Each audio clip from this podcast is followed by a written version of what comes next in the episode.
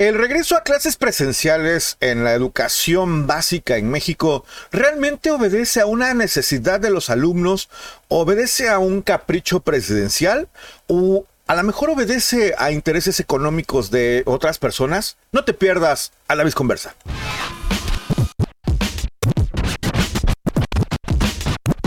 Bienvenidos a La Visconversa, el podcast del Güero de las Nieves con el Güero de las Nieves y eventualmente con uno que otro invitado, donde nos daremos cuenta que el mundo está de cabeza, el Güero de las Nieves está de cabeza y eventualmente también los invitados están de cabeza.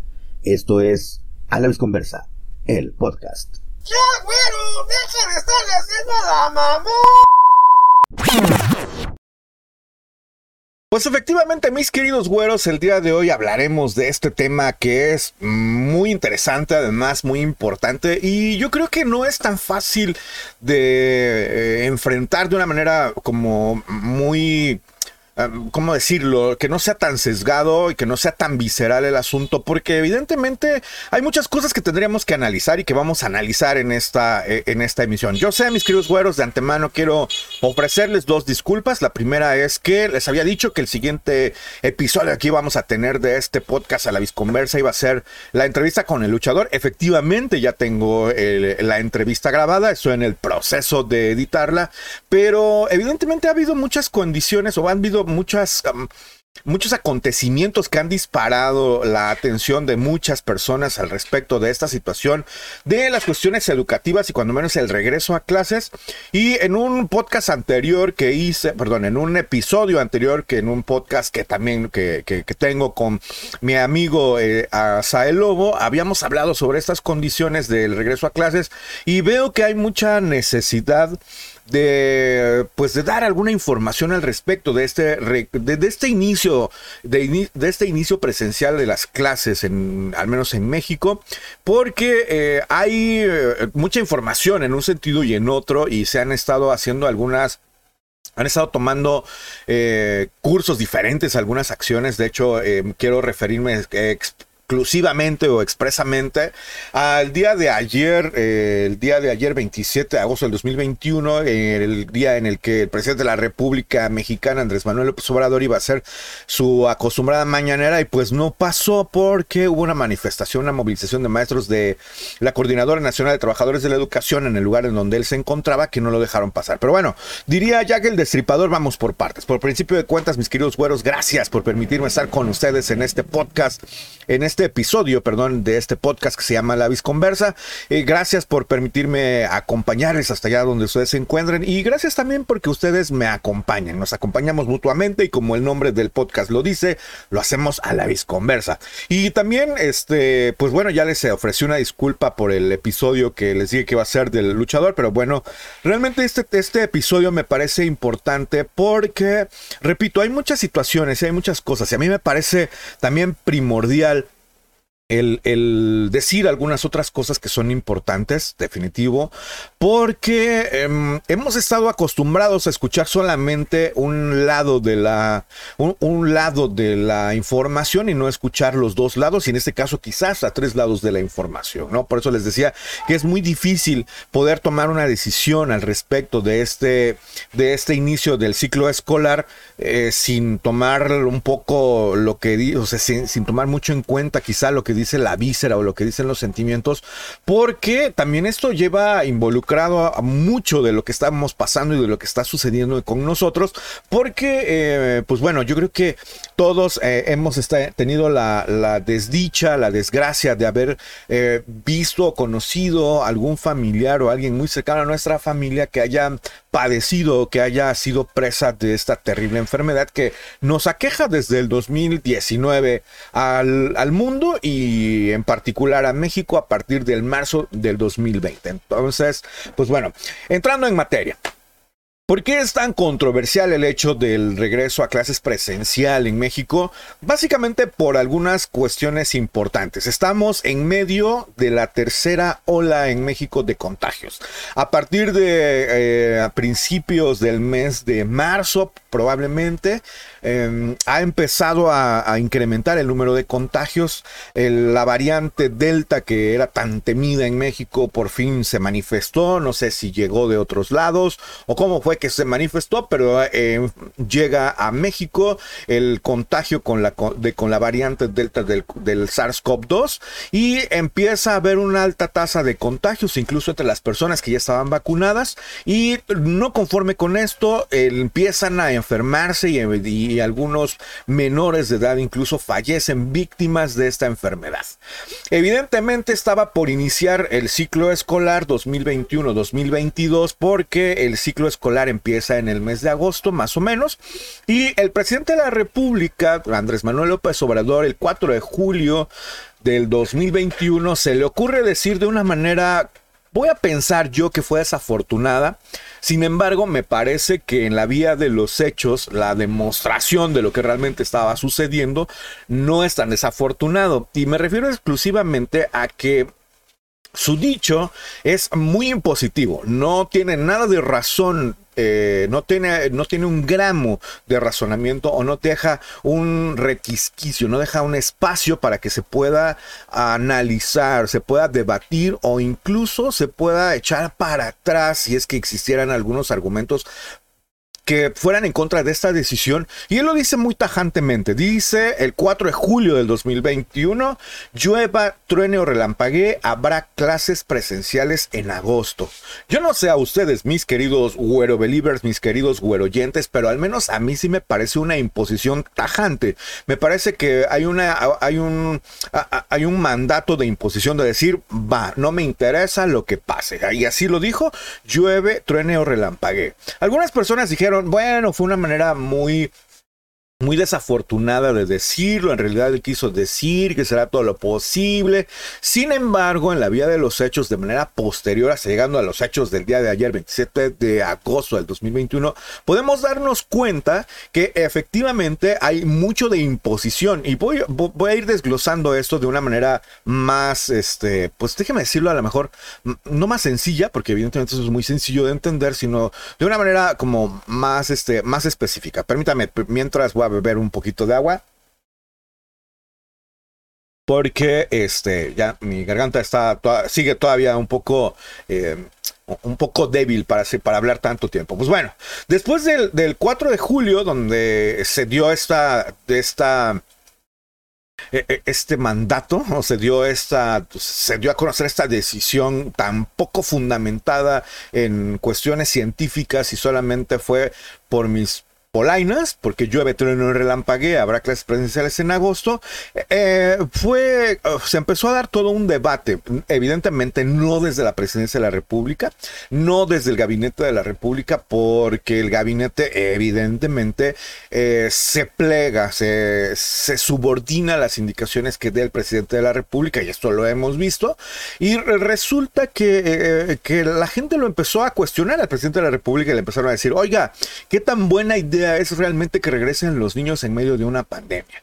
El 2 de agosto, el presidente de la República en una en su conferencia matutina que él le llama la mañanera, dice que él dijo que no pueden no pueden depender por completo del Nintendo, ya que eso es tóxico. Así dijo el presidente de la República el 6 de agosto, que los jóvenes y niños no pueden depender por completo del Nintendo, ya que esto es tóxico. Y como esto es tóxico y no pueden depender por completo del Nintendo, se tendrían que abrir las escuelas. No importando, repito, la tercera ola de contagios COVID con la variante Delta. No importa que el hecho de tener el Nintendo durante mucho tiempo, si es que es lo que le preocupara, es un asunto que no se resuelve en las aulas, sino se resuelve al interior de la familia. Si el padre de familia, madre, tutor o la persona que esté a cargo de un niño o de un adolescente no pone límites, que eso es una cuestión meramente privada, que es una meramente familiar, no es neces bueno, no es competencia ni de la Secretaría de Educación ni de la Secretaría de Salud hacer algo al respecto que solamente compete al interior de una familia, que eso es muy importante tener en consideración. Previamente, el día 22 de julio, el mismo presidente de la República ya había dicho alguna cosa muy interesante. Voy a leerlo porque realmente a mí me parece Um, déjeme decirlo, al menos me parece interesante. Ya no voy a tratar de calificarlo de otra manera para que no me digan que yo estoy haciendo o diciendo una cosa que es sesgado, simplemente lo voy a leer cual tal. Lo dijo. Los jóvenes se han vuelto dependientes de los aparatos electrónicos y adictos a los videojuegos donde la perdón, hay adictos a los videojuegos durante la pandemia. También aseguró el presidente de la República que ahí están recibiendo información tóxica que les está provocando mucho daño porque es por esto él cree que se debe regresar a la escuela. Ya no es posible tener a los niños en las casas, no es posible. Esto les está causando un gran daño. Están ahí sometidos dependiendo mucho de los aparatos, están recibiendo información tóxica. Hay niños que están en los juegos o estos aparatos electrónicos por horas. Por horas, dijo. Más adelante apuntó que esta situación provoca que los jóvenes sean groseros. Va uno y les dice, hola, ¿cómo estás? Ya estoy aquí, ya vine. Espérate. Hasta le pueden decir a uno una grosería porque están compulsivamente jugando. Esto no está bien, no es una adicción, no no a la escuela tienen que ir. Esto es bastante curioso, déjenme decirles, porque todo parece indicar que el presidente de la República minimiza muchos otros hechos que hay dentro de las casas o en muchos otros hechos que debería de haber dentro de las escuelas y que no se están tomando en consideración. Y entonces se le ocurre echarle la culpa a los videojuegos. Curiosamente se le ocurre echarle la culpa a algo que no puede defenderse. Así como Felipe de Jesús Calderón Hinojosa le echa la culpa de todo el desastre que tienen según su gobierno al narcotráfico, algo con lo cual no se puede luchar porque es un ente que no es físico, que es algo que no puede este pues que no puede incluso, incluso demostrarse. De la misma manera, Andrés Manuel López Obrador le echa la culpa de muchos problemas en la sociedad, al menos con los adolescentes, según él, a la información tóxica y nociva que están recibiendo de los videojuegos. Entonces, según esto, según este planteamiento del 22 de julio, todos los problemas acarreados en la juventud y en la niñez por con por, consecuencia del confinamiento son relacionados única y exclusivamente con el uso y exceso y abuso, en este caso, como él lo, quiere plantear, de los videojuegos. Lo cual me parece definitivamente, repito, bastante interesante porque eh, hay algunas consideraciones importantes. No todos los niños en México tienen acceso a los videojuegos no todos los niños en México tienen eh, la posibilidad de estar tanto tiempo en los videojuegos. Lo creería yo si, me, si él hubiera dicho que todos los niños o la mayoría de los niños están pegados a un celular o a, eh, a, un equipo este, de telecomunicación, lo creería yo, pero no todos están en los videojuegos. Hay muchas otras cuestiones que estén haciendo con este, con, con los, con, con los celulares o con los videojuegos, pero esto no es privativo de la pandemia. Esto los mismos docentes ya lo habían dicho. Incluso se dieron a la tarea de de, calificar a esta situación como situación de huérfanos digitales, que lo cual me parece muy curioso. Y si usted no sabe, mi querido güero, de qué se trata esto de ser huérfanos digitales, aquí está su querido y amigo servidor, el abominable güero de las nieves, que les va a decir Algún grupo de investigadores, eh, maestros y psicólogos y terapeutas del lenguaje y de la conducta se dieron a la tarea de investigar cuánto tiempo pasan los niños y niñas en México siendo eh, cuidados, por llamarlo de alguna manera, por algún aparato digital, como un aparato como una tablet, un celular, los videojuegos o incluso la misma televisión. Y resulta que muchos de, se llegaron a la conclusión de que muchos de estos niños están siendo cuidados precisamente por estos aparatos porque los padres de familia no tienen o los conocimientos para poder entretenerlos o no tienen el tiempo necesario para poder pasar tiempo de calidad con ellos porque ellos, los padres están trabajando. Perdón. Entonces, para evitarles este este peligro inherente de mandarlos a las calles o de mandarlos a, a un espacio público sin la supervisión de un adulto, para los padres de familia es más fácil darles una para darles una tableta, darles una tableta electrónica, darles un teléfono celular, un teléfono inteligente, darles algún juego electrónico o prenderles la televisión y que se entretengan de una manera más o menos segura al interior de su casa con estos, con estos aparatos y en algún momento incluso desentenderse un poco de la educación y el cuidado de los niños. Por eso se les llamó huérfanos digitales. Lo cual me parece bastante curioso y bastante interesante que el presidente de la República y después la secretaria de Educación Pública no tomen en consideración este tema, sino que lo pasen por alto. Porque la Secretaría de Educación Pública y la Secretaría de Salud deberían de estar y la Secretaría de y, y también la Secretaría de Seguridad Pública, lo cual sería muy interesante que, hicieran realmente garantizaran que los niños puedan salir a las calles a jugar al fútbol como lo hacían algunas generaciones anteriores, jugar a lo que fuera en espacios abiertos, garantizándoles y eh, su seguridad tanto y su integridad tanto física como, como moral. Y actualmente eso no es posible. El mismo gobierno ha dicho que los espacios públicos están, han sido cooptados por el crimen organizado, que han sido cooptados por las sustancias enervantes y, no han hecho nada al respecto. Sin embargo, sí se pronuncian, por eso le repito que me parece como eh, muy muy, muy oportuno que el presidente de la República se pronuncie en contra, perdón, se pronuncie en contra de algo que no se puede defender, como serían las, las cuestiones tecnológicas. No hay una manera en la que una tablet o un teléfono diga, oiga, no, no me estén, no me estén, este, no me estén echando culpas que yo no tengo, ¿no? Sin embargo, no ha hecho, repito, el, el gobierno actual nada para poder otorgarle a los jóvenes y a los niños un espacio público, ¿no? un espacio libre, sano y que además sea este, completamente seguro para ellos, donde puedan realizar actividades deportivas, culturales eh, eh, en esos espacios sin sentirse o sin estar sujetos a la violencia eh, de, de esta sociedad, ¿no? La inseguridad de esta sociedad. Pero el presidente de la República siguió con este discurso en lo subsecuente diciendo que era necesario abrir las escuelas, que era necesario abrir las escuelas, hasta que algunos días previos, lo cual no tengo el dato exacto, se le ocurrió decir que en la mañanera que iba a llegar la secretaria de Educación, la señora Delfina, a decir qué es lo que estaba sucediendo con la educación.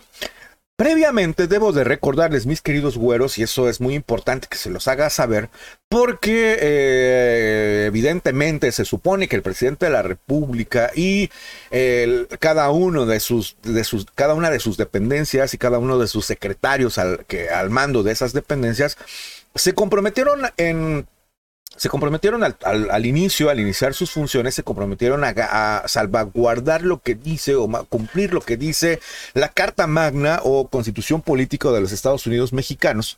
Y la Constitución Política, al menos en, su en el artículo tercero, en su artículo número 3, dice que la educación que dé el, el Estado, el gobierno mexicano, debe ser laica, gratuita y obligatoria. En ese sentido, solamente quiero tomar en consideración lo de la laicidad. Quiero decir que no tendrá la injerencia de cualquier grupo religioso que exista. Sin embargo, antes de llegar a la mañanera, antes de explicar siquiera en otro medio la señora Delfina qué se iba a hacer con la educación, ella fue a decir cómo iba a ser el regreso a clases con el episcopado mexicano poniendo en riesgo, poniendo en entredicho, poniendo, minimizando incluso lo que dice el artículo tercero constitucional, porque ella es una funcionaria pública.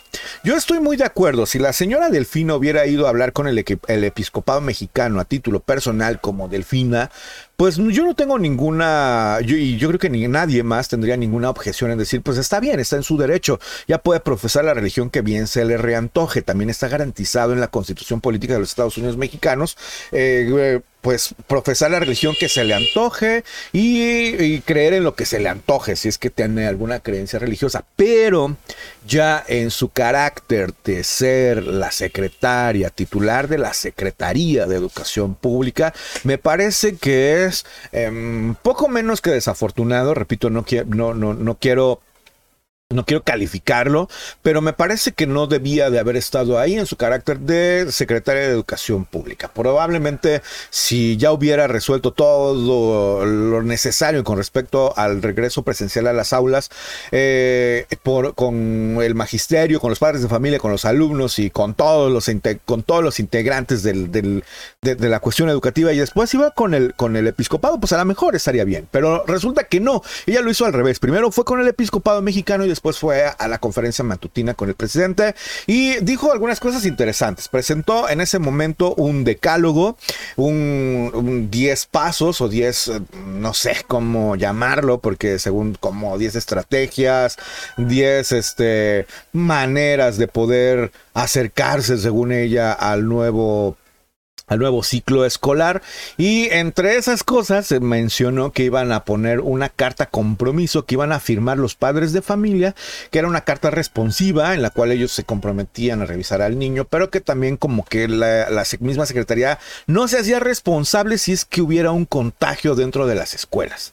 Al paso del tiempo, el presidente de la República dijo, híjole, esto me lo metieron en el, me lo metieron como un gol, eso no tenía que ser. Y resulta que aun cuando ya estaba todo echado a andar, la misma secretaría tuvo que recuperar esos, eh, esos protocolos, si se le puede llamar protocolos, esos nueve, ah, perdón, eso, hasta eso, hasta ese momento 10 acciones para garantizar que no haya contagio dentro de las escuelas, según ellas, según ellos, y resulta que quitaron la hora la carta compromiso y se dejaron solamente nueve, nueve, acciones, nueve formas, según ellos, de, evitar el, los contagios. Curiosamente, este, e, e, esta situación se da justo después, fíjense, o sea, justo después de los tres días que marcaba el calendario escolar de las brigadas de padres de familia, maestros y trabajadores de la educación que, iban, eh, que se iba a dar para limpiar las escuelas. Después venía una semana en la cual, se, en el mismo calendario escolar está, eh, que después una semana en la cual se iba a hacer un curso intensivo para poder ver algunas cosas ahí con respecto de la escuela. Y después viene una semana del, del Consejo Técnico Escolar también en su fase intensiva. Esto es muy interesante porque a un solo día de que empezara, bueno, un día, un, día, este, un día laboral, es decir, fue un viernes, el viernes antes de que empezara el ciclo escolar, tuvieron que cambiar las guías, tuvieron que cambiar cualquier otra cuestión. Perdón, que ya hubieran tenido, que ya hubieran tenido este eh, como contemplada. Y hasta ese día el día eh, el día viernes déjenme decirles la fecha exacta porque es muy interesante el día viernes 20 día viernes 20, que era cuando eh, este, estaba terminando el curso intensivo y que iba a empezar el Consejo Técnico Escolar el día 23, o sacaron el, un acuerdo, el acuerdo 230821, en el cual ya ponían las disposiciones legales, la misma Secretaría ya ponía las disposiciones legales con las cuales se iba a atender el nuevo ciclo escolar. Aquí quiero hacer un paréntesis bastante importante. Y es que resulta que durante todo este relajo, este, este dimes y diretes de que es la carta sí, la carta no, este, eh, cómo van a abrir las escuelas, si hay una, una tercera ola de, una tercera ola, un tercer pico de pandemia, cómo se le va a hacer ahora que los maestros están diciendo que a pesar de estar siendo vacunados, están enfermando y están muriendo, eh, no será desafortunado que, que se abran las escuelas en, cuando los estados están entrando a semáforo rojo. Algunas cosas interesantes. Por principio de cuentas, el doctor Hugo López Gatel salió a decir, mm, no importa el color del semáforo epidemiológico, ahora aunque esté el semáforo epidemiológico en rojo, las clases van a ser una, una actividad eh, importante, una actividad primordial y no se van a suspender las clases. Esto, eh, esto es bastante curioso y déjenme decirles el por qué. En México empezó el confinamiento en el mes de marzo, por ahí del día 18 aproximadamente del mes de marzo del año 2020. Estamos diciendo que ya van aproximadamente un año, mayo, junio, julio, agosto, un año con cuatro meses, perdón, no tenía el dato exacto. Por eso conté con los dedos. Y en este confinamiento se dijo que eh, se iban a restringir las actividades esenciales y no esenciales. Las actividades no esenciales se iban a tomar en consideración cuando hubiera semáforo verde y las esenciales aunque hubiera semáforo rojo. Eh, esenciales como evidentemente transporte, servicios médicos, eh, dotación de alimentos, venta de alimentos incluso. Y se iban a ir paulatinamente acercando o se iban a ir y poniendo los, esas actividades que no eran importantes que no son, eh, que son, que, pueden ser este, prescindibles para la vida eh, y que en semáforo rojo no iban a ser, como por ejemplo eh, asistir a las, a las escuelas, a los teatros, a los bares, a las iglesias porque evidentemente había mucho riesgo de contagio. Todo esto se estuvo manejando desde el mes de marzo hasta el mes de julio, finales del mes de julio del 2021, marzo del 2020 hasta julio del 2021 aproximadamente. Curiosamente, eh, cambian las disposiciones del semáforo rojo y dicen, ¿saben qué? Vámonos todos a la escuela, es una actividad que es de carácter esencial. Y yo estoy de acuerdo. Yo, estoy yo, no puedo, yo no puedo menos que decir que estar de acuerdo con que la educación es esencial, es primordial para cualquier nación, para cualquier pueblo, para cualquier eh, sociedad que quiera crecer, que quiera, eh, que quiera salir adelante, que quiera eh, mejorar en, sus condiciones, incluso hasta de, vida, la educación es una, eh, es una actividad esencial, es una actividad primordial, es una actividad que debe de ser tomada en consideración como la más importante, porque eh, Debo decirlo, la educación que reciban hoy los jóvenes, los niños, los adolescentes, y va a incidir de una manera muy importante en la sociedad futura. Esto yo creo que nadie lo podría poner en duda, nadie lo podría poner eh, eh, en, tela de juicio. Aquí lo que resulta curioso es que no viene de una preocupación genuina como tal del estado de la educación en México. No viene como una preocupación en la cual el secretario la Secretaría de Educación, la Secretaria de Educación, el gobierno federal, el gobierno municipal y el gobierno estatal se pusieron a pensar qué estaba sucediendo con los jóvenes niños y niñas y adolescentes, como así les dicen ellos, este, que, que que realmente dijeran, no, pues está mal el proceso de educación, hay que cambiar eso, hay que cambiar lo otro. No, fue el cambio de este semáforo producto de la decisión tomada desde la presidencia de la República de que las clases de manera presencial iban a darse al inicio del ciclo escolar 2021-2022, llueva, truene o relampaguee. Por eso repito que creo yo que no es desafortunada, sino más bien es una muestra inequívoca de que hay una férrea voluntad de dominar cualquier lógica y cualquier argumento y abrir las escuelas en el peor momento, en el peor momento, en el momento en el cual hay un pico, repito, un pico de pandemia en México donde los mismos niños y adolescentes están siendo ya contagiados por el virus y que incluso están eh, falleciendo ya víctimas de esta enfermedad.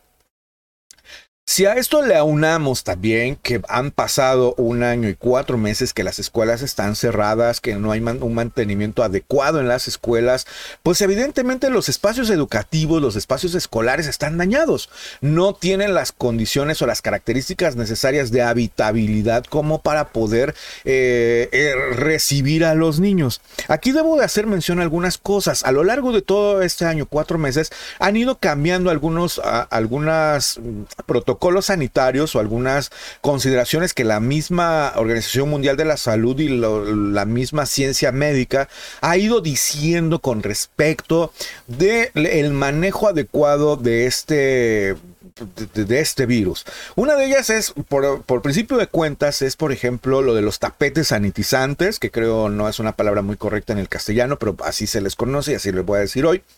Los tapetes sanitizantes se empezaron a usar desde que empezó esta situación de, en China, ¿no? Se decía que limpiándose los pies, ya con eso íbamos a evitar contagios o, o, llevar el virus a lugares cerrados. Y se empezaron a llenar de tapetes sanitizantes los espacios públicos y privados. Antes de entrar a una tienda, te tienes que poner en, los, en el tapete sanitizante, limpiar las suelas de los zapatos. Y este, ahora resulta que para el mes de julio y el mes de agosto del 2021 nos dicen ya no es necesario los tapetes sanitizantes. Lo cual dices, bueno, como, como como responsable de una escuela, dices, bueno, ya tengo menos posible, menos de qué preocuparme de comprar tapetes sanitizantes, porque imagínense una escuela que tenga al menos, no sé, una escuela primaria que tenga grupos A y B, de primero, segundo, tercero, cuarto, quinto y sexto, al menos necesitan seis tapetes, uno para cada grupo, uno para la dirección, otro para unos dos o tres para la entrada, y ya con eso estamos hablando que son 12, 13, 15, 16 tapetes, 15, 16 tapetes, sí, 16 tapetes sanitizantes a un precio de 400 pesos cada tapete, imagínense.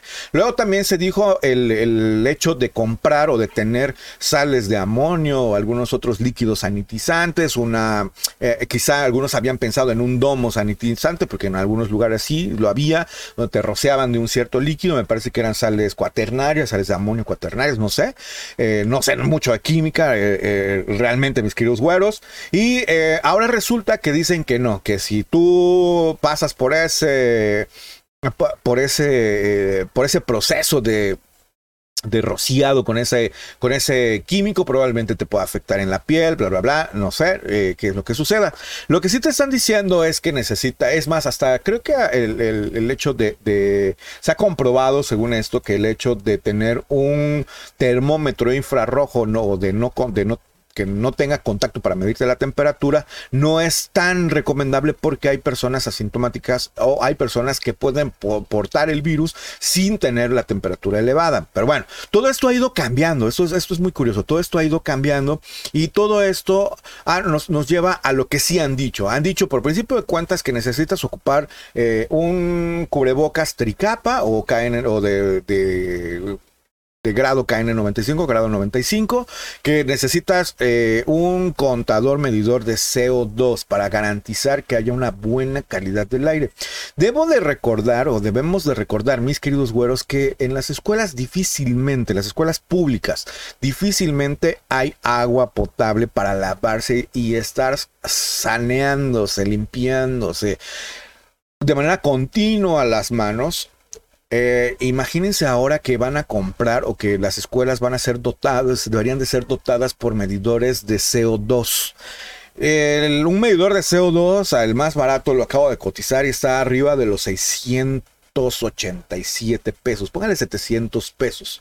Si hablamos de la misma escuela que tiene, eh, que tiene 12 12 aulas, una dirección y a lo mejor nada más con eso son 13 13 medidores de CO2 que se requieren, lo cual es una inversión bastante fuerte. Pero aquí lo interesante del asunto es quién caramba se va a encargar de dotar de lo necesario a las escuelas.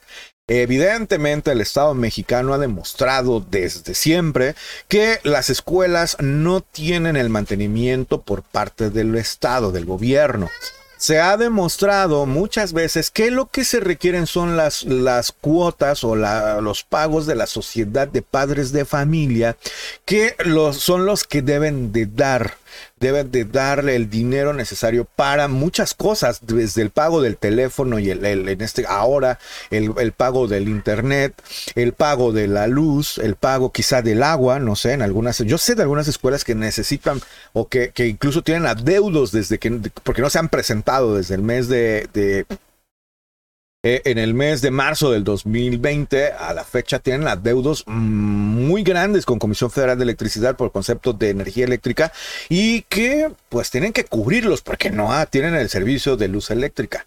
Eh, todo esto, evidentemente, el Estado mexicano, la Secretaría de Educación Pública ha dicho, pues no me interesa. Otra de las cosas bien importantes y bien interesantes que debemos de platicar antes de, continuar en, este, en esta en este episodio y que me da mm, realmente, déjeme decirle a mis queridos güeros que me da mucho coraje, es que eh, tanto el presidente de la República como la secretaria de Educación dicen en, muchas conferencias de prensa, al menos en tres, me queda claro, en dos mañaneras y una que dio la secretaria de Educación para Televisa, en la eh, que expresan de una manera muy categórica, como si realmente fuera a suceder, que el regreso a clases es voluntario. Lo dijeron mm, fuerte y y quedito y uno de los argumentos que emplea el presidente de la República es decir, todo por la razón, nada por la fuerza, todo por la razón y el derecho. Entonces, en ese sentido, el presidente de la República dice, el regreso a clases va a ser voluntario, va a ser voluntario tanto para los alumnos como para los maestros. Y todo el mundo dijo, ah, qué bien, o ah, qué mal, cómo es posible que lo hagan, bla, bla, bla, bla, bla, bla. Pero resulta que eh, la vía de los hechos, eso no es cierto. En la vía de los hechos, eh, en el acuerdo 230821 que me di a la tarea de revisar, mis queridos güeros, dice claramente que se debe de hacer el regreso y lo marca como tal, así, lo cual también me da mucho coraje, déjenme decirles, y les voy a decir el por qué me da coraje. Marca como regreso a las aulas y me da mucho coraje porque en realidad no es un regreso no es regreso a clases, no es un regreso al, al, quehacer educativo, porque el quehacer educativo no estuvo detenido. El quehacer educativo, el mismo gobierno mexicano se dio a la tarea de diseñar, si es que se le puede llamar así, y yo lo entiendo, yo lo entiendo que de, de una semana para otra dijeron, no sabemos qué hacer, nos estamos enfrentando a una situación caótica, una situación que no conocemos, y es que estaban llegando apenas las noticias desde China y desde Europa que estaban habiendo una serie de contagios brutales y que una enfermedad desconocida, con un manejo desconocido y con, unas, con, un índice de mortalidad y morbilidad desconocido. Y en ese sentido el gobierno tuvo a, la, tuvo a bien resguardar a la, a la población vulnerable y decir, bueno, no, no vayan a la escuela, pero voy a yo a diseñar una estrategia. Sí, efectivamente fue una estrategia diseñada con las patas.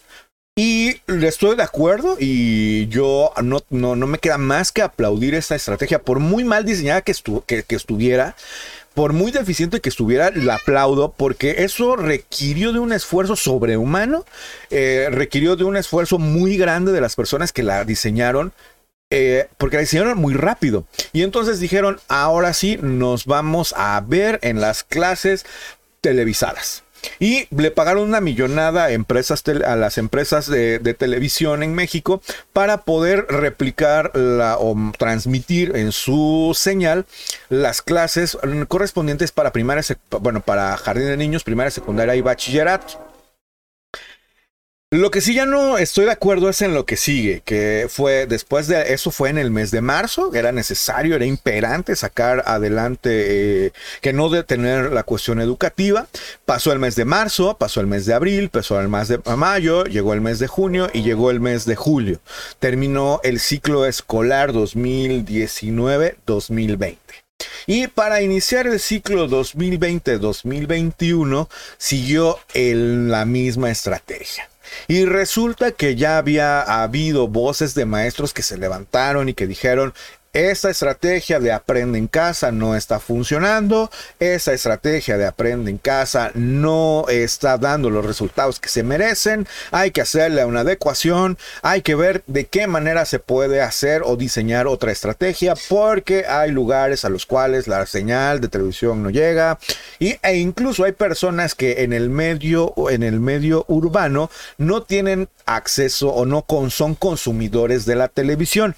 Y es que si bien en el medio rural hay la posibilidad de que llegue la televisión abierta, en el mundo, en el, en el medio urbano, que hay más posibilidades de televisión abierta o televisión o, televisión por cable, muchas personas no contamos con televisión por cable o televisión abierta porque tenemos servicios de, de, de de video o de entretenimiento de video por streaming. No voy a decir, bueno, sí los voy a decir porque no, porque necesario decirlos. Eh, Netflix, este Prime, este Disney Plus, bla bla bla bla bla, incluso el mismo YouTube. Esto, esto evidentemente que llegó a entorpecer las clases en televisión. Si eso le aunamos que una clase por televisión no tiene este, esta retroalimentación que es muy importante para la cuestión educativa y no solo para la cuestión educativa, déjenme decirles, este proceso de, de retroalimentación es tan importante para cualquier comunicación que yo siempre se los pido a ustedes, mis queridos güeros. Siempre les digo, oiga, pues díganme en los comentarios qué les pareció, si estoy de la fregada o qué onda. Y, mientras no haya este proceso, esta retroalimentación, donde no haya un, oye maestro, discúlpame, eh, eh, no le entendí, oye güero, estás bien, bien, bien menso, eh, no vamos a poder saber qué cosas cambiar. Eh, y esto es y esto realmente es lo que lo que está lo que sucedió con el aprende en casa aprende en casa 2 aprende en casa 3 y resulta que para eh, que, para ese regreso voluntario va a haber un aprende en casa 4 en el ciclo escolar 2020 2021 los maestros se dieron la tarea de decir el aprende en casa no funcionó no está funcionando yo tengo que adecuarme yo tengo que trabajar en lo que realmente quiero que mis alumnos se aprendan y reforzar lo que mis alumnos no están aprendiendo, lo que no están, lo, que no están reteniendo. Por lo tanto, se dieron a la tarea de agarrar su equipo de cómputo, agarrar su equipo de video y empezar a grabarse, empezar a transmitir, empezar a, necesitar además de, de equipos de cómputo más recientes, de mejores capacidades, contratar un nuevo servicio de telefonía o de internet para poder brindarles el servicio a sus alumnos, los que vivían en, o los que trabajan en, lugares remotos, bueno, eh, hacer cuadernillos, hacer estrategias y llevarlas hasta allá. Lo cual evidentemente evidencia que el pago que se les hizo a las televisoras fue un pago pues superfluo, un, pago que realmente no funcionó para lo que se estaba esperado y que, que, que vuelvo a decir, o sea, porque van a decir, ah, ese bueno, nada más está echándole en contra del gobierno. No, yo aplaudo, yo aplaudo el, el, interés, yo aplaudo eh, el primer, con todas sus fallas, incluso con todas sus fallas, yo aplaudo el esfuerzo que hubo en el Aprende en Casa 1. Lo que no, no, no, no aplaudo y que no puedo, no, no puedo creer que siguiera el Aprende en Casa 2, 3 y ahora mucho menos el 4, porque ya se habían levantado muchas voces de, algún, de muchos maestros diciendo esto no está funcionando. Y la Secretaría de Educación Pública en ese caso, en este, en ese momento a cargo de Esteban Moctezuma Barragán jamás les dio oídos a los, maestros, jamás prestó oídos a los maestros, jamás dijo, ¿qué tienen que decir los maestros al respecto? A ver, dígame maestros, ¿qué es lo que está pasando? ¿Cómo podemos mejorar? Ustedes, ustedes son los que mejor que nadie saben qué sucede en el quehacer educativo, porque ustedes lo están haciendo del diario. Y el gobierno se cruzó de brazos, cerró oídos y dijo, lo que estoy haciendo lo estoy haciendo bien. Pasó, aprende en casa 2, aprende en casa 3, terminó el ciclo escolar 2020-2021 en el mes de julio del 2021. El presidente de la República ya estaba diciendo que vamos a abrir las escuelas para el siguiente ciclo escolar y llegamos al acuerdo 230821, donde se dice, eh, por un lado, el, presidente de la República, repito, la, la secretaria, la secretaría de Educación Pública, por, en voz de la Secretaria de Educación lo dijo, eh, el regreso a clases es voluntario y además es este, voluntario para, para docentes y para alumnos. Y eh, cuando sacan el acuerdo, eh, resulta que no es cierto. El acuerdo dice, se tienen que abrir las escuelas de manera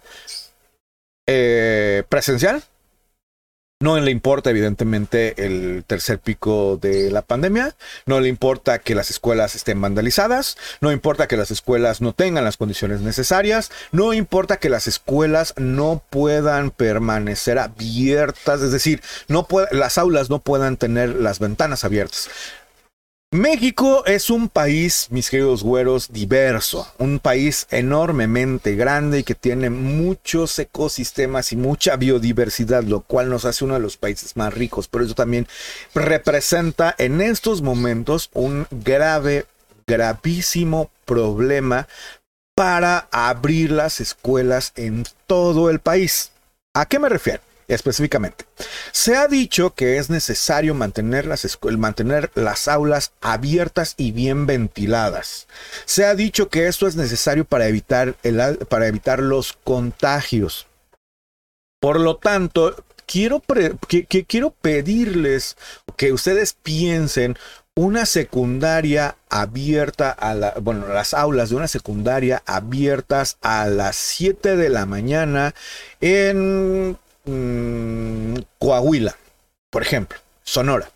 Escuelas que en lugares donde evidentemente estará haciendo un frío bastante grande. ¿O qué pasaría? Digo, si ustedes me dicen, no, pues a lo mejor en Tapachula, pues no pasa absolutamente nada. O en, no sé, Veracruz, eh, en, algunos lugares de Veracruz, como los lugares de la, de la cuenca del Papaloapan o lugares de la costa, dices, pues sí, no, no importa, ¿no? Realmente la temperatura está, pues, agradable. Pero hay lugares como, por ejemplo, Las Vigas, Perote, este, Tatatila, por ejemplo, donde hace bastante frío y a poco van a mantener las escuelas abiertas las, perdón, las aulas abiertas así para que se ventilen y se oren, lo cual repito, es a mí me parece, lo voy a decir desafortunado nada más, pero bueno, dejando eso de lado, Dejando eso de lado, el presidente de la República también dijo, bueno, es el padre de familia que quiera no mandar a su hijo pues no lo mande, ¿no? No pasa nada. ¿Qué dice el acuerdo 23? ¿Qué dice el acuerdo 230821? Pues dice, ¿saben qué? Padres de familia, si ustedes no quieren mandar a sus hijos, el Aprende en Casa 4, que ya se dijo que no sirve, va a continuar en la televisión, o sea, van a poder este, seguir las transmisiones de, la escuela, eh, la escuela en casa eh, eh, por medio de la televisión, pero el alumno que, este, que deje de ir a la escuela, cuando se reincorpore, va a tener solamente por parte del maestro un examen para saber qué tal va, un diagnóstico. ¿Y quién le va a hacer el acompañamiento al alumno? ¿Quién le va a ir diciendo eh, eh, eh, qué es lo que no le entendiste? ¿En qué te ayuda a reforzar lo que no entendiste? Me doy cuenta que no aprendiste del tema, no aprendiste el, el, 100% y te quedaste con un 30% de conocimiento. Yo te voy a ayudar a reforzarlo. ¿Quién lo va a hacer? ¿El maestro? No, porque el maestro está obligado y lo dice el mismo acuerdo. El mismo acuerdo dice que, que algunos maestros, en el caso de que sea posible, algunos asesores técnicos pedagógicos o algunos maestros con funciones administrativas le, le podrán brindar el acompañamiento en la medida de lo posible. Ojo con esto, le podrán brindar el apoyo o el acompañamiento al alumno en la medida de lo posible. El alumno en, este sentido, con este acuerdo, el alumno que no vaya a clases está en indefensión educativa. No hay quien lo apoye, no hay esa retroalimentación de la que hablábamos hace rato. No va, a haber, no va a haber la posibilidad de que el alumno le diga al maestro, maestro, no le entendía los quebrados a las a las fracciones comunes, por lo tanto necesito que me apoyen, no lo va a ver, tendrá, que ser el padre de familia. Si así, el padre de familia se empezó a, empezaron a, inundar las redes de que ahora sí nos van a pagar lo que hacen los maestros, porque yo le estoy enseñando a mi hijo, bueno, ahora sí, mi querido padre de familia, que no mandes a tu hijo, tendrás que desquitar eh, o pedir ese, ese sueldo. ¿Por qué? Porque evidentemente el acuerdo está diseñado para obligar de una manera no expresa, es decir, de una manera muy tácita, están obligando a los padres de familia y a los maestros a presentarse, lo cual es deplorable por decirlo menos, porque evidentemente hay una, un doble discurso en esta situación. Y sí, déjenme decirles, yo lo he dicho claro, lo he dicho fuerte y lo he dicho quedito, también como en mi pueblo, lo he dicho fuerte y quedito. ¿Quién miente? Una de las cosas que dijo el presidente Andrés Manuel López Obrador cuando tomó posesión, dijo que lo iba a regir durante todo su mandato, su cartilla moral y sus principios morales, que son no mentir, no robar, no traicionar al pueblo. Aquí alguien evidentemente está mintiendo y es el acuerdo por un lado y por el otro lado lo que dice el lo que dice el presidente en la mañanera y lo que dice la señora Delfina en las, en las entrevistas que, que concedió. Hay, una, hay alguien que está mintiendo. ¿Quién es? Usted tome su decisión, mi querido güero, usted sabrá, usted dirá quién está mintiendo, ya sea que sea el presidente, que sea Delfina o que sea el güero de las nieves, porque también es válido que digan, pinche güero, estás diciendo mentiras. Sin embargo, sí quisiera yo que, tomaran ustedes eh, eh, esta información y tomaran su decisión muy conscientes, ¿eh? que eso es lo importante, que eso es a final de cuentas a lo que el la finalidad de este podcast, que tomemos en consideración las dos posturas y nosotros tomemos una decisión a favor, en contra o una tercera, incluso si se pudiera, que sería lo más recomendable. Pero bueno, en este sentido me parece importante decirlo, tanto como tanto para los padres de familia es obligatorio como tanto para los maestros. ¿Qué va a pasar con los maestros o qué sucedería con aquellos maestros que tengan problemas, eh, problemas de salud, que estén en una condición de por su propia salud o por su propia edad en una situación de, riesgo? Bueno, la misma Secretaría de Educación Pública y el Instituto de Seguridad Social para la Instituto de Salud, Seguridad Social el ISTE, perdón, no, sé, pero son tres S, no sé qué quiero decir, no recuerdo qué significa la otra S, para los trabajadores del Estado, dijo que una vez siendo los maestros vacunados contra el virus de SARS-CoV-2, son, habían salido de manera inmediata del el grupo de este del grupo de, de, riesgo. Por lo tanto, ya se vacunaron todos los maestros, por lo tanto, ya no están en riesgo, así es que tienen la obligación de irse a su a su a, su este a su centro de trabajo a, a, presentarse. Lo cual, híjole, miren, realmente me parece importante. No sé si no hayan visto ustedes el episodio con el cual el lobo y un servidor platicamos con la maestra Rosario, pero si no lo han visto, vayan a verlo porque es muy interesante lo que dice al respecto. No voy a abundar en eso porque no nos daría tiempo eh, en este episodio, pero en el episodio que está ya en el canal de Asa el Lobo, la maestra, una maestra nos dice que para poder, para poder hacer una clase de 20 minutos en video, un maestro se lleva mucho tiempo de trabajo. Van a decirme, ay, pero es que si ya estaban las clases en televisión, ¿para qué están haciendo otra clase? Ya lo explicamos, pero se los vuelvo a decir, no hay feedback, como se le llama en algunos ámbitos. No hay retroalimentación. Por lo tanto, el maestro debía de reforzar el conocimiento y para reforzar el conocimiento necesitaría dar una explicación alterna, una explicación diferente a la explicación que le está mandando en el programa Aprende en casa. Por lo tanto, el maestro se vio en la necesidad de hacer sus trabajos de hacer sus clases, de evaluar qué tanto estaban aprendiendo sus alumnos a la distancia y en ese sentido trabajar más. Según esto, lo que decía la maestra, eh, el, trabajo de un maestro a la distancia durante la época del confinamiento duraba más allá de, de, más allá de las 11 o 12 de la noche y empezaba a las 8 de la mañana. Obviamente con sus descansos, no un trabajo continuo. Sin embargo, esto implica que no había un horario en específico. Ojo con esto, porque esto quiere decir que los maestros estuvieron trabajando todo el tiempo que estuvo el Aprende en Casa 1, 2 y 3 y que estuvieron dando mucho más de su tiempo, más de su tiempo que el tiempo que les pagaron para lograr mínimamente algunos aprendizajes. Y digo mínimamente porque sí, efectivamente yo estoy de acuerdo que jamás se va a poder eh, suplir esa educación eh, presencial, donde hay una reacción casi, casi inmediata, donde el alumno le levanta la mano y dice, maestro, no te entendía esto, y entonces el maestro en ese momento tiene que sacar todo su, su, su bagaje de conocimiento y de didáctica para poder enseñar lo mismo de una manera diferente. En este caso no lo hubo, no lo había, lo tenían que hacer, lo tenían que improvisar, lo tenían que hacerlo y planear los maestros, no improvisar tenían que planearlo los maestros eh, bajo sus propias bajo, bajo sus propias condiciones.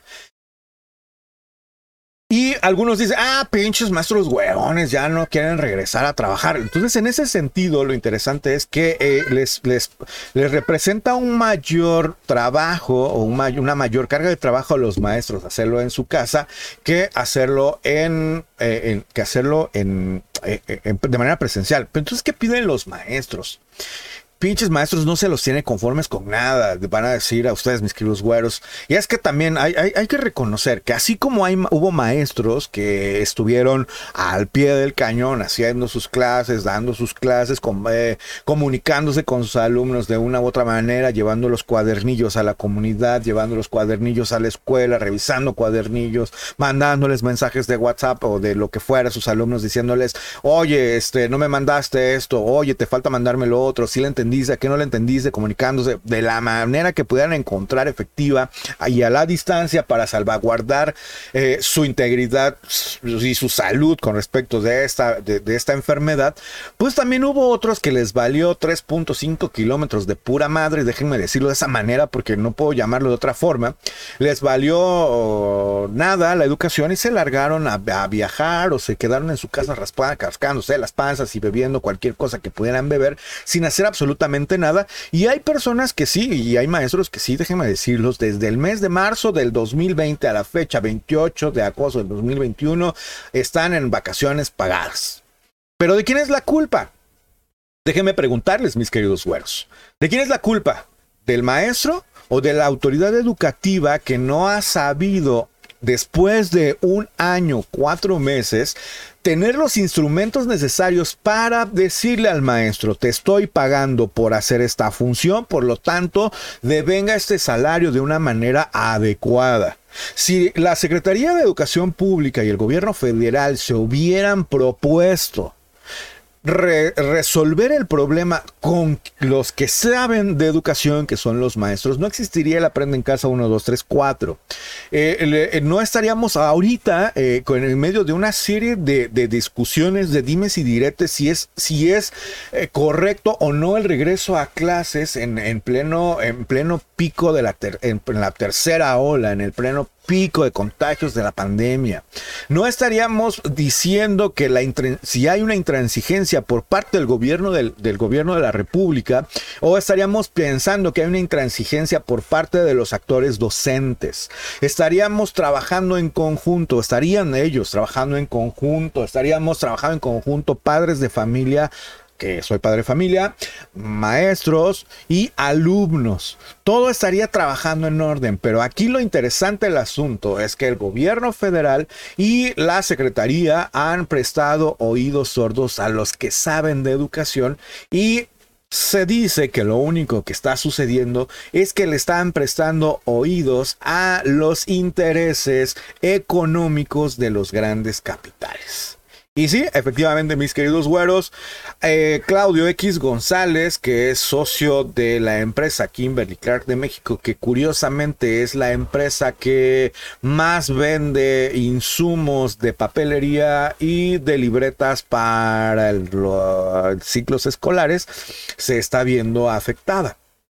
Evidentemente, al no haber clases presenciales, es mucho menor la venta de las libretas y cuadernos y otros, eh, y, papel bond, papel marquilla, papel, en fin, todos esos papeles que maquila Kimberly Clark. También eh, la industria del transporte se está viendo afectada. Y es que la escuela, el, ciclo escolar realmente em, mueve mucha economía. Y eso hay que reconocerlo. O sea, yo, yo, yo, yo soy el, primer, eh, el primer individuo en este país en decir, al momento de que se abran las escuelas, eh, se va a reactivar la economía. Pero hubo otros momentos, ha habido otros momentos en este año, cuatro meses, donde se podría haber abierto la escuela y no se hizo. Donde se pudieron haber reactivado las escuelas, las, las clases presenciales y no lo hicieron. Prefirieron darle, y esto sí es muy importante hacer mención, prefirieron darle importancia a las elecciones de puestos de elección popular a las votaciones, como normalmente le conocemos en México, a dar la prioridad de abrir las escuelas. Y esto es lamentable. Perdón, otro cafecito.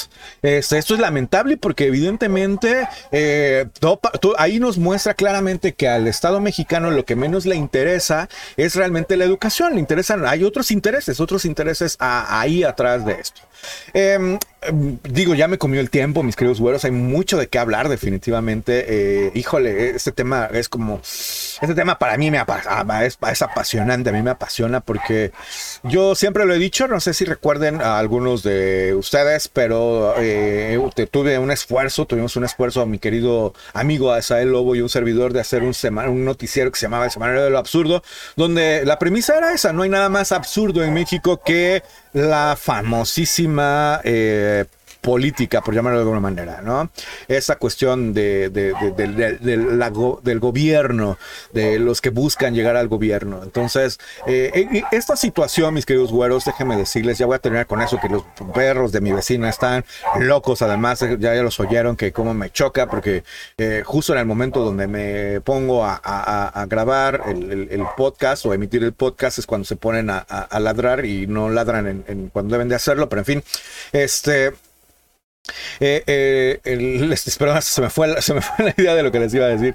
Este, evidentemente, eh, una, eh, esta situación de abrir las escuelas obedece a una situación política, no obedece a una situación pedagógica. Hemos visto, si, si realmente obedeciera la necesidad de abrir las escuelas a una necesidad pedagógica, los que estuvieran dando su opinión al respecto de abrir o no la escuela serían los, los mismos docentes, serían los mismos maestros. En ese sentido, la secretaria de Educación y el presidente de la República en una conferencia de estas mañaneras, eh, dijeron que tenían una encuesta que habían realizado con niños. Y esto también me parece deplorable, detestable y además, este, como el meme aquel, ¿acaso me quieres ver la cara de estúpida? Porque evidentemente a quién se le ocurre preguntarle a un niño sobre asuntos primordiales donde priva primero la salud. Y yo lo he dicho varias veces. Eh, según esto, el presidente de la República y la secretaria de Educación le preguntaron a unos niños si ya querían regresar a clases y el 80%, el 90% de los niños le dijeron, sí, ya queremos regresar a clases. Lo cual se me parece por lo menos una vacilada, déjenme decirles. Y es que yo tengo, y todos los que tienen hijos menores los van a saber. Si tú vas y le dices, tú vas y le dices a un niño, oye, ah, de este lado tengo, tienes dos opciones, te voy a dar de comer, tienes dos opciones. De este lado tengo una sopa de verduras que es altamente nutritiva y que te va a hacer bien si te la comes. Y de este lado tengo un unas papas fritas, un refresco y unos chocolates. ¿Qué vas a elegir? Evidentemente el niño va a elegir los chocolates, los dulces, los, el refresco y las papas. Y va a despreciar la sopa de verduras. El 99.9% de los niños encuestados en con esa pregunta lo van a hacer. Van a preferir eh, la comida chatarra que, a plato de verduras. ¿Por qué? Porque el niño va a buscar su propia conveniencia inmediata, va a buscar su propia satisfacción inmediata.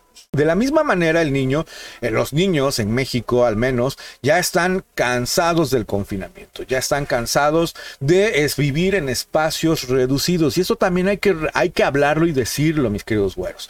Los niños están viviendo en espacios, de, eh, espacios reducidos en sus casas, en sus departamentos, en las grandes ciudades, por el reglamento de construcciones y los mínimos de habitabilidad que, la, que, que quien es que los aprueba pues la Cámara de Diputados, la Cámara de Diputados se dio a la tarea de decir un niño y eh, cuatro familias viven perfectamente bien en 46 metros cuadrados y lo firmaron. Como evidentemente los señores diputados viven en mansiones, no les importa cómo viven los trabajadores. Y en este momento, en el momento del confinamiento, es donde el pueblo está pagando los estragos de esas prácticas. Eh, mm,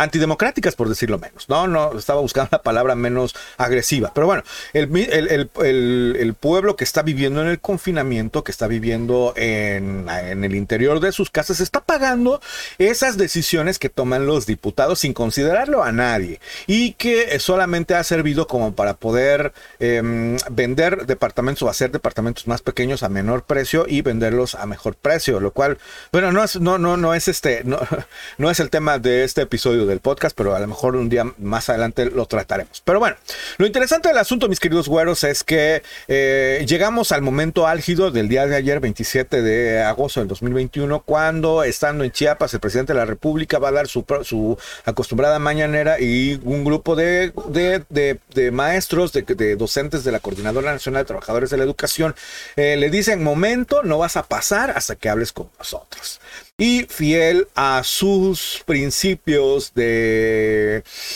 de hombre demócrata, como se ha dicho Andrés Manuel López Obrador, dijo, no los voy a atender hasta que se me antoje mi regalada gana y primero me deben de, respetar. Y aquí me parece interesante y, muy, y con esto voy a terminar ya porque ya llevo más de una hora hablando de este tema y no quiero abusar de su santa paciencia, mis queridos güeros, pero sí es muy importante que hagamos mención de una cosa muy importante. Eh, eh, les platicaba antes de que empezaran a ladrar como poseídos los perros de mi vecina les platicaba que eh, la Secretaría de Educación Pública y también el Sindicato Nacional de Trabajadores de la Educación dijeron que habían, eh, que habían eh, hecho una encuesta en la cual preguntaban a docentes, a madres de familia y a padres de familia y alumnos que y todos querían regresar. El, 80, el 95% de los, o el 80, no me acuerdo realmente de las cifras, pero según esto, todos querían regresar, tanto padres, tanto madres, bueno, es decir, padres de familia, los mismos maestros y los alumnos ya querían regresar a las escuelas, estaban desesperados por regresar. Lo único que creo que no, lo único que creo que no le preguntaron, y eso sí me queda la duda, voy a ver otra vez la mañana si le preguntaron al virus. Digo, evidentemente esto es un sarcasmo, mis queridos güeros. Estoy siendo sarcástico al decir que le preguntaron al virus porque según ellos le preguntaron a todo el mundo y todo el mundo quería regresar. Resulta que la Coordinadora Nacional de Trabajadores de la Educación, que es el área disidente del Sindicato Nacional de Trabajadores de la Educación, no son dos sindicatos, es un mismo sindicato, pero con una, una ala disidente que dice el, señor Cepeda no me representa en, en, lo absoluto, así es que eh, voy a demostrarle que está equivocado. Sacaron una encuesta y le hicieron una encuesta a más de 60 mil padres de familia y en esa encuesta resulta que tienen, como dice el presidente, es que yo tengo tato. A mí me dan otro tato.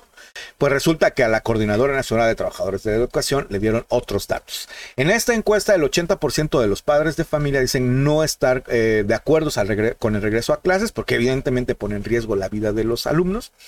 El 80 me parece también, 80% de, de, los encuestados que son que fueran este, maestros dijeron que no estaban en condiciones las aulas para regresar, que ellos sí, pero las aulas no. Y esto es muy importante hacerlo notar porque los medios de comunicación y el mismo gobierno está diciendo que es una movilización, una manifestación, o era una manifestación por los maestros de no, perdón, de no este, querer regresar a las aulas. Yo, lo único que yo vi que decían es que no era el, eh, no era el momento ni la forma de regresar a las aulas porque no están las condiciones. Pero yo, ¿quién soy, mi querido güero, para decirle qué creer o qué no creer?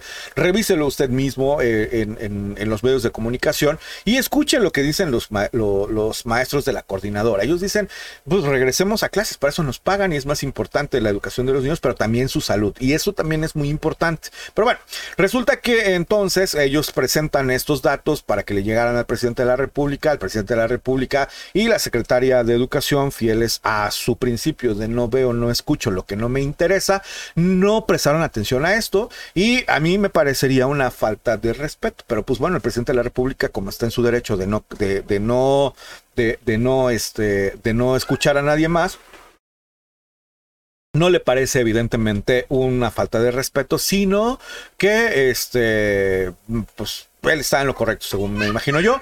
Cuando llegan los maestros de la coordinadora y no lo dejan pasar, le dicen bájese, vamos a hablar, y les dicen, no, a mí me respetan primero. Quiere decir que, según esto, para el presidente de la República, el respeto solamente se debe de dar en un solo lado. Y lo deben de respetar pues, simplemente porque, no sé por qué, o sea, no sé, a lo mejor respeto su investidura. Yo, yo no vi que, o yo no escuché que le faltaran al respeto. Yo no oí que le dijeran, ah, pinche viejo hediondo, no oí que le dijeran pinche peje o cosas por el estilo.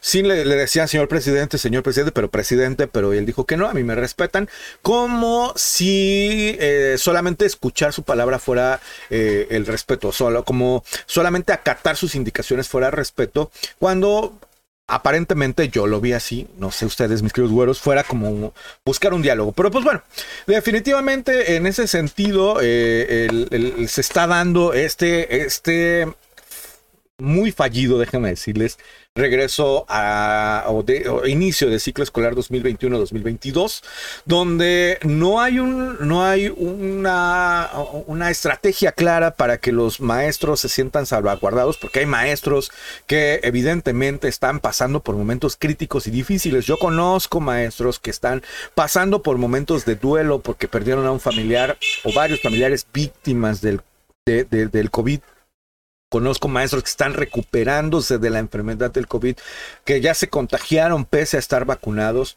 y que están pensando en cómo van a regresar a las clases. Y yo creo que una, y yo lo platicaba con un maestro y me decía, una de las cosas que a mí más me preocupa es saber que yo pude haber contagiado a uno, de mis alumnos y ese alumno incluso puede estar en riesgo de morir, porque no sabemos cómo va a reaccionar el organismo de ciertas personas ante la infección.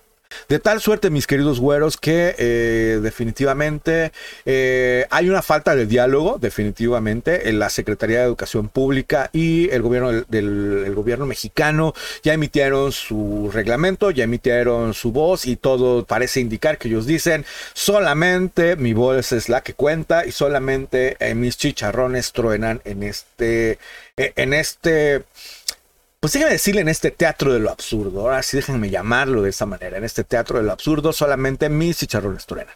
¿Por qué? ¿Por qué digo yo, mis queridos güeros, que es el teatro de lo absurdo? Porque para mí me parece absurdo, ilógico, irracional abrir una escuela, abrir un espacio donde se pueda dar el contagio antes que otra cosa, mis queridos güeros, está la salud y la vida de seres humanos.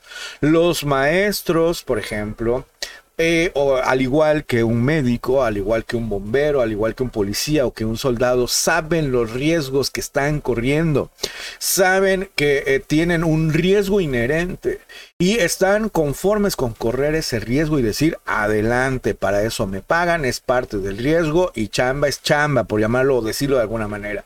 Pero poner en riesgo a alguien vulnerable y alguien que no puede defenderse, alguien que es inocente de cualquier cosa y que lo están sometiendo a un peligro sin saberlo, es por lo menos inhumano, desde mi opinión, mis queridos güeros, y obviamente, como se los he dicho, solamente no es, solamente la opinión que importa aquí en A la Conversa es la opinión de ustedes, mis queridos güeros. La opinión de su amigo y servidor, el abominable güero de las nieves, no cuenta, no es importante, simplemente repito, vierto yo una opinión, ustedes son los que tomarán la decisión para decidir qué es lo que está, qué es lo, lo mejor y lo mejor para ustedes además.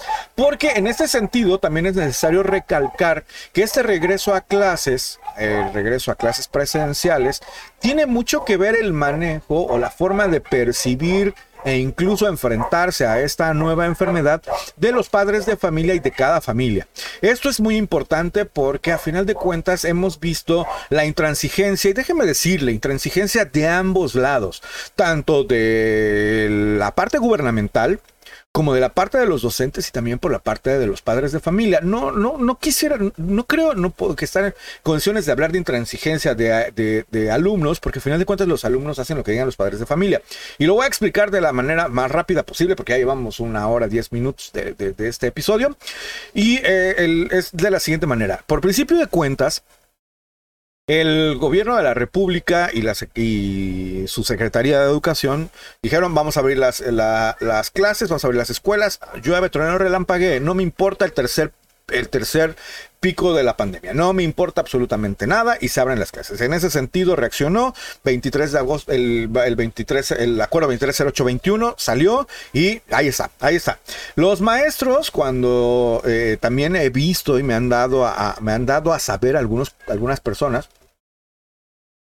que me conocen, porque evidentemente su amigo y servidor, el abominable güero de las nieves, anda vendiendo sus nieves afuera de las escuelas. Y a mí también me interesaría ya que abrieran las escuelas para vender mis nieves afuera de las escuelas cuando salen los chicos. Es cuando más me compran. Y conozco, por lo tanto, por estar afuera de varias escuelas, conozco varios maestros. Varios, algunos maestros me han hecho saber que sus supervisores y jefes de sector les han llegado a decir: A mí no me interesa lo que diga el presidente de la República o lo que piensen ustedes o los padres de familia. Las escuelas se van a abrir el 30 de agosto del 2021 sí o sí. Y, al que y el maestro que no quiera, el maestro que no quiera venir, pues se las verá conmigo porque yo voy a tomar las acciones necesarias que dice el reglamento, que es llamada de atención y después cese por abandono de empleo, por abandono de funciones. Pese a que, repito, eh, la secretaria de Educación, el presidente de la República dijeron en la mañanera y la otra, y la señora Delfina, en una conferencia que no habría sanciones administrativas para el maestro que quisiera no ir a clases por alguna u otra situación, lo cual es detestable, lo vuelvo a decir, y déjeme decirlo de esa manera, pero es detestable, ¿dónde queda el no mentir, no traicionar, no robar? especialmente dónde queda el no mentir, porque hay una mentira flagrante y que, eh, que, repito que ser, que repito que está dicha desde, desde manera verbal en, el discurso en contra de lo que dice de manera escrita un acuerdo que está publicado en el diario oficial de la Federación y que por lo tanto es ley. Pero bueno, la intransigencia de los, la intransigencia de las autoridades educativas, la intransigencia la, exigencia o la intransigencia de esos jefes de sector y de esos, y, de esos supervisores que, que presionan y por medio de un, de, un cohecho, déjenme decirlo de esa manera, de un cohecho, eh, presionan a los directivos que a su vez esos directivos van a, van a presionar a los docentes, a los maestros, que aun cuando digan los maestros estoy en una situación de riesgo, pero me tengo que presentar sí o sí. Y sí, Recordemos que muchos maestros ya son maestros de edad avanzada y que tienen comorbilidades, es decir, tienen enfermedades crónico-degenerativas que ponen en riesgo incluso su vida, diabetes, hipertensión, cáncer y algunas otras enfermedades.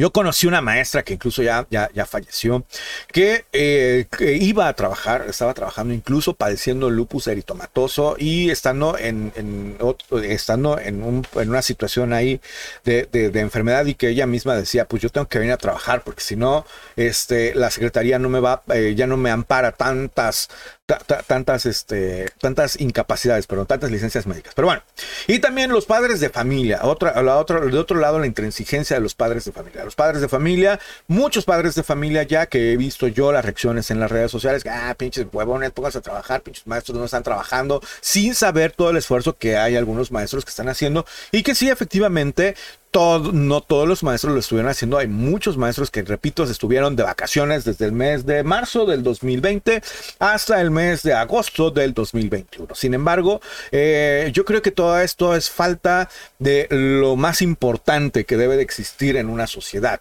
que es la empatía y la comunicación. Si hubiera una comunicación efectiva entre estos tres actores, yo creo que la educación en México sería otra. Eh, si hubiera una comunicación efectiva entre estos tres entre estos tres eh, elementos de la educación, cuando menos del sistema educativo en México, eh, no estaríamos en esta situación, sino estaríamos completamente de acuerdo, tanto padres de familia, maestros, autoridades educativas e incluso nosotros los que nos beneficiamos de que se abran las escuelas. El compañero que vende chicharrones, que vende las pulseritas, los que vendemos las nieves, los que venden helados, los que venden eh, los bolis o los bonais, ya, di un, ya, ya, dije el nombre de la marca, los que venden comida fuera de las escuelas, los que venden los desayunos, los que venden tortas, en fin, todos ellos nos, todos nos beneficiar, beneficiaríamos, perdón, ya no puedo, ya no puedo hablar, me cuesta trabajo decir que todos estaríamos teniendo, recibiendo un beneficio de esta apertura de las escuelas. Una, una apertura que creo yo debería ser ordenada y que debería ser de acuerdo a la lógica en un momento en el cual ceda, el, pico, los contagios van a ceder, van a llegar a un momento donde van a ceder. Ya lo hemos visto en el pasado, llevamos, llevamos un año, cuatro meses confinados, eh, llevamos un año, cuatro meses de no haber clases presenciales y hemos visto que en ciertos momentos el, número de contagios, el, el pico, la ola de los contagios desciende. En ese momento podríamos regresar, creo yo, se podría regresar a las aulas. En esos momentos estaríamos regresando regresando a las aulas. ¿Qué sería de su amigo y servidor, el abominable Güero de las Nieves, afuera de las escuelas, de en una escuela donde en una escuela donde no hubiera niños? Porque los niños hubieran, eh, estuvieran enfermos o estuvieran déjeme decirlo de una manera muy cruda, pero hayan fallecido ya por la enfermedad. Y es que una vida no retoña, mis queridos güeros. Una vida jamás se va a recuperar. Se podrá recuperar quizá aprendizajes, se podrán recuperar quizá algunos conocimientos perdidos, pero la vida jamás, jamás, jamás de los jamás se va a recuperar.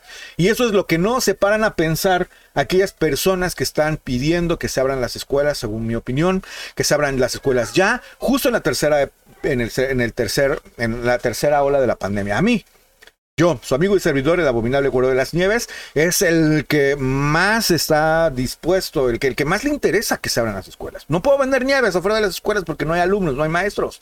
Pero tampoco es correcto, según mi opinión, estar queriendo abrir las escuelas porque eh, haya intereses monetarios, sean de su amigo y servidor, el abominable Güero de las Nieves o de alguien más. Mis queridos güeros, hasta que voy a dejar este episodio porque evidentemente hay mucho más de qué hablar. Eh, no toqué más, mucho más allá de las cuestiones de, de ayer, de, de la retención del presidente de la República, que unos dicen que fue un montaje, otros dicen que no, pero bueno, a lo mejor lo, hablaremos en otro episodio más adelante de, este podcast a la Visconversa. Mis queridos güeros, gracias por estar conmigo en este episodio, gracias por acompañarme en este episodio. Les repito, sean felices, pásenla chido que vive el rock. No se les olvide dejar sus comentarios, su valioso like, su suscripción si es que les gusta este tipo de contenido. Y si no, pues díganme qué es lo que puedo mejorar. Déjenme, por favor, este, este feedback. Síganme, por favor, en mis redes sociales, arroba Güero de las Nieves en Twitter y el Iguero de las Nieves en Facebook. Nos vemos pronto. Hasta la vista. Buenas noches, México. Buenos días, Katmandú. Namaste. Buenas noches. Buenas noches. Buenos días.